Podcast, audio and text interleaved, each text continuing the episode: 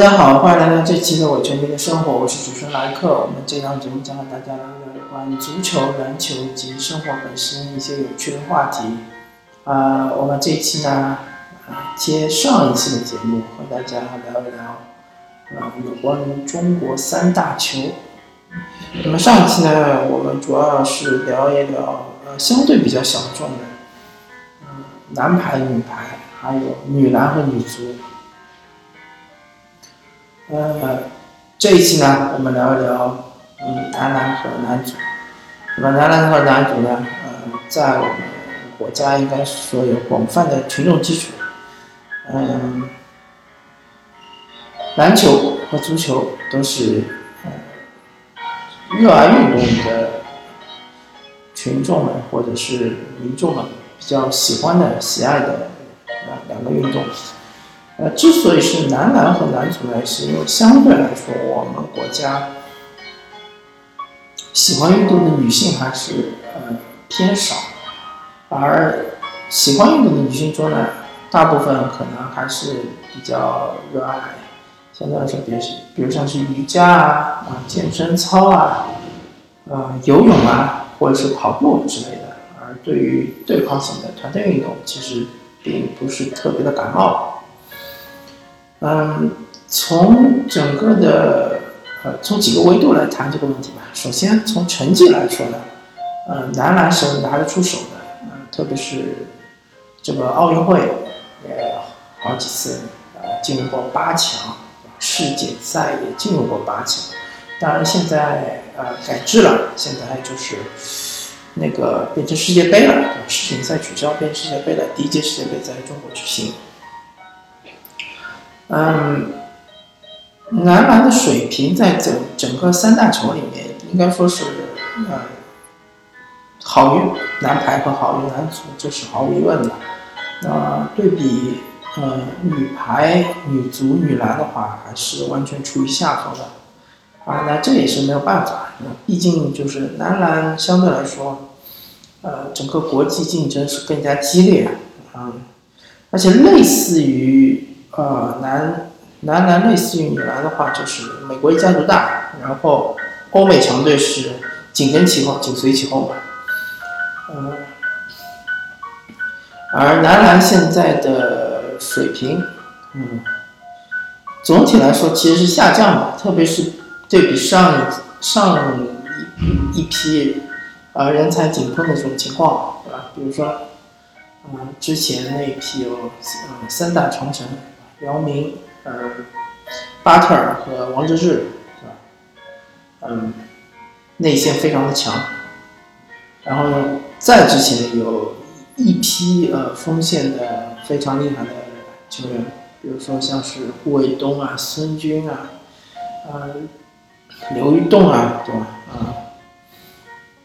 包括巩晓兵啊，对吧？现在其实好多当时那批的球员已经成为了俱乐部的管理层或者是教练，包括还有吴庆龙啊，嗯，当然，其实这三批不包括最近这十年的这个中国男子篮球国家队，呃，其实都是有短板的。比如说最老的那一批，那么他们的短板就是。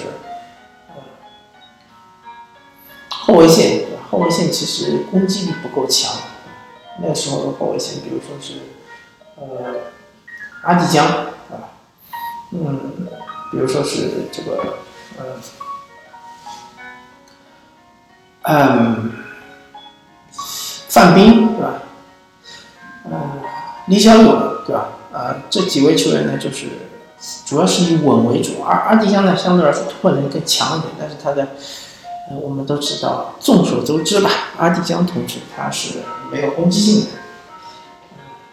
你可以想象成为呃，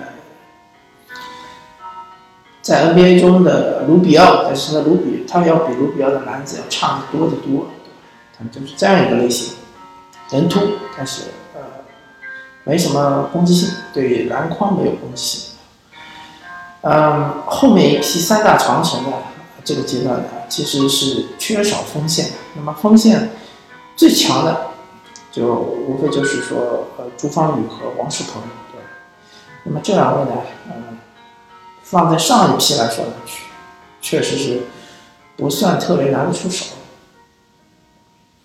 嗯，锋线实力是比较虚弱的，呃，包括杜锋，啊，这几位现在呃要么就已经成为这个这个评论员，要么就成为呃经理、总经理，对吧？要么就已经成为教练，时间确实过得挺快。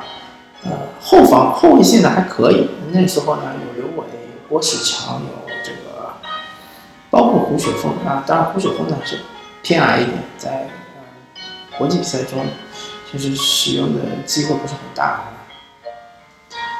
当然那时候还有年轻的队员，像是这个呃呃呃刘刘晓宇啊啊呃，然后现在我们这一批的男篮，他其实呃，我感觉呃后卫线还可以，赵继伟和郭郭艾伦这两位。嗯，比起前辈来说不算差，嗯，但是除了后卫还可以，其他各个位置都是全面的不如之前那两批。我是说横向对比，不是纵向对比啊。纵向对比当然身体素质也好，弹跳弹速也好，技术，啊，如果说内线队员的控球技术，那么应该是比之前的那那几批都好，啊，但是如果说内线队员的脚步之类的这种技术，我觉得还是不如前辈的。那么，从成绩上来说，男足无疑就是整个三大球里面成绩最差的，呃，男排不管怎么说，呃，在亚洲还是能算是一支劲旅，对吧？呃，不管是从任何角度来说，男排还是能算亚洲前五，或者说是啊前八吧，说的稍微谦虚一点，还算是前八的这样一支球队，而男足。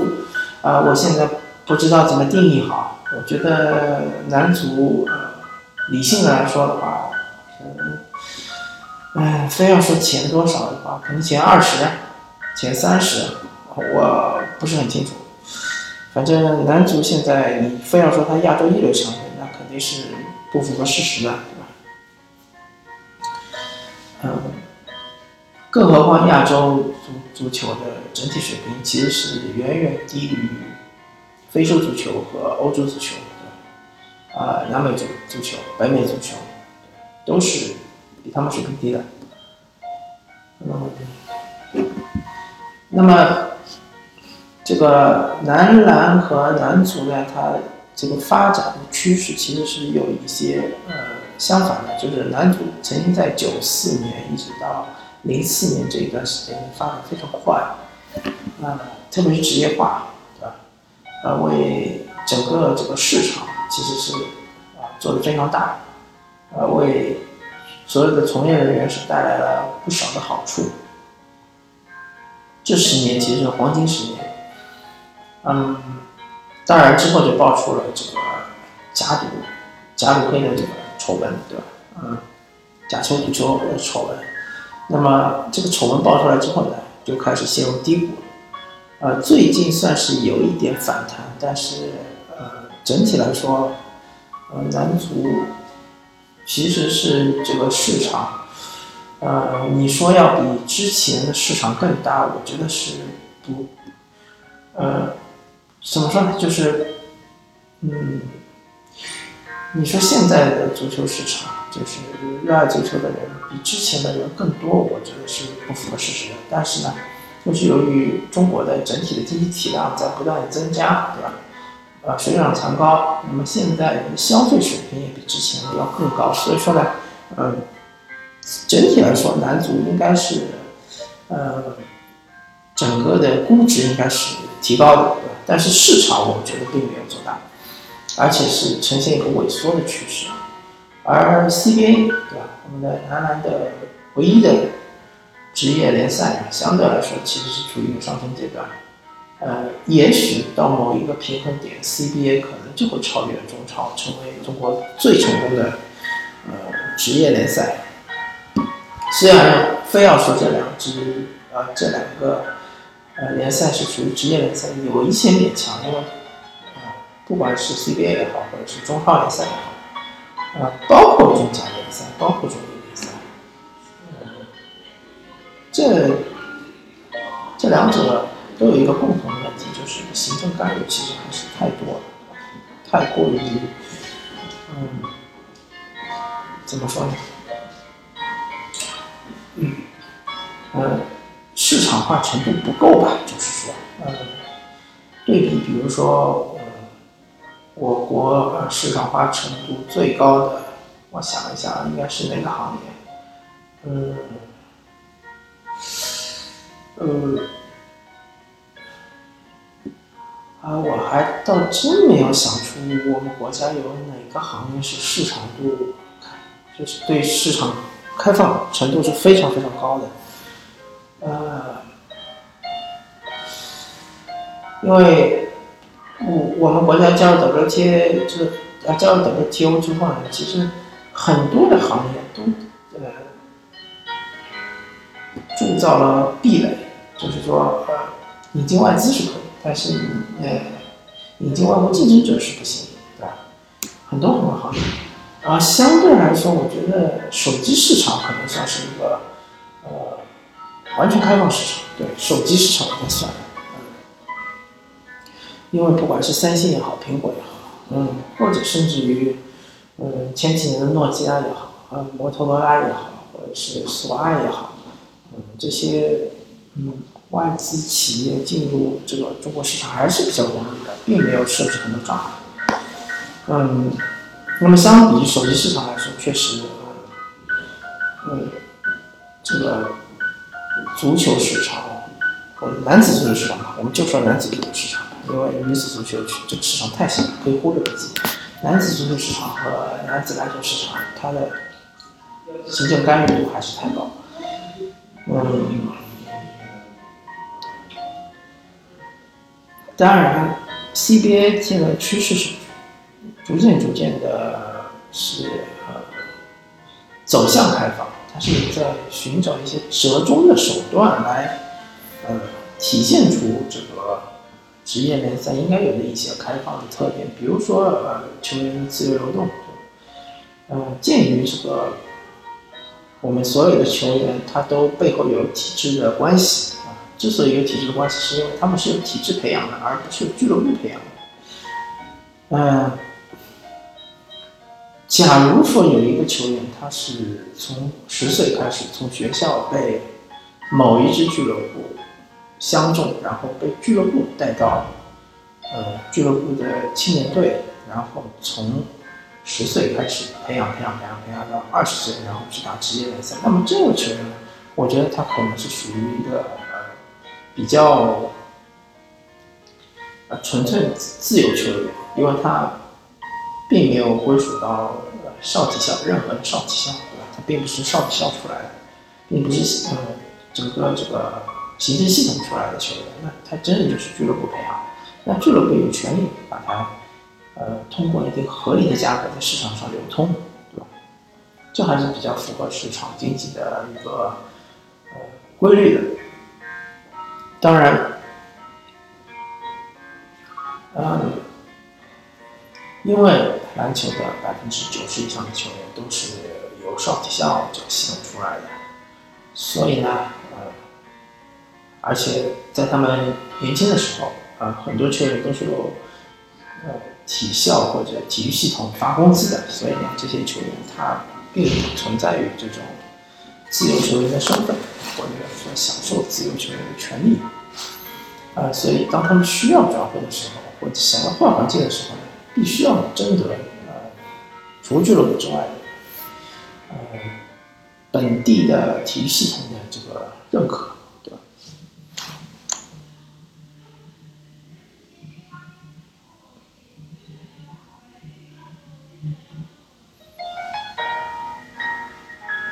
呃，那么，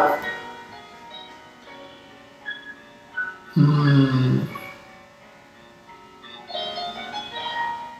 我们再来看一看这个篮球，或者说我们的篮协，它找了哪些办法？嗯，主要就是说，一个是赔偿机制，就是对于俱乐部、对于年轻队员的培养，以及呃整个系统对于年轻队员的培养，我们需要有个买断机制，就是一次性买断，付多少钱，可以把这个年轻队员的，或者说是一个呃已经成熟的队员，他之前的一些花费。哦，我们通过金钱来呃弥补掉，对吧？或者就是还有一种机制，就是当一个球员达到二十七岁或者二十八岁，就已经处于一个老将阶段的时候，那就可以恢复他的自由身。啊，这都是一个折中的方式。嗯，当然它没有办法根本的改变啊我们整个篮球的这个职业化，或者说职业啊篮球的这样。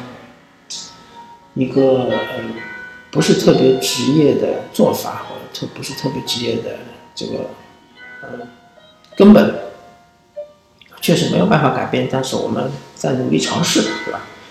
不管这个篮协主席是姚明也好，或者是其他人也好，对吧？只要沿着这条路走，我觉得，呃，我们还是有机会可以探索出一条适合中国体育的一条，特别适合中国。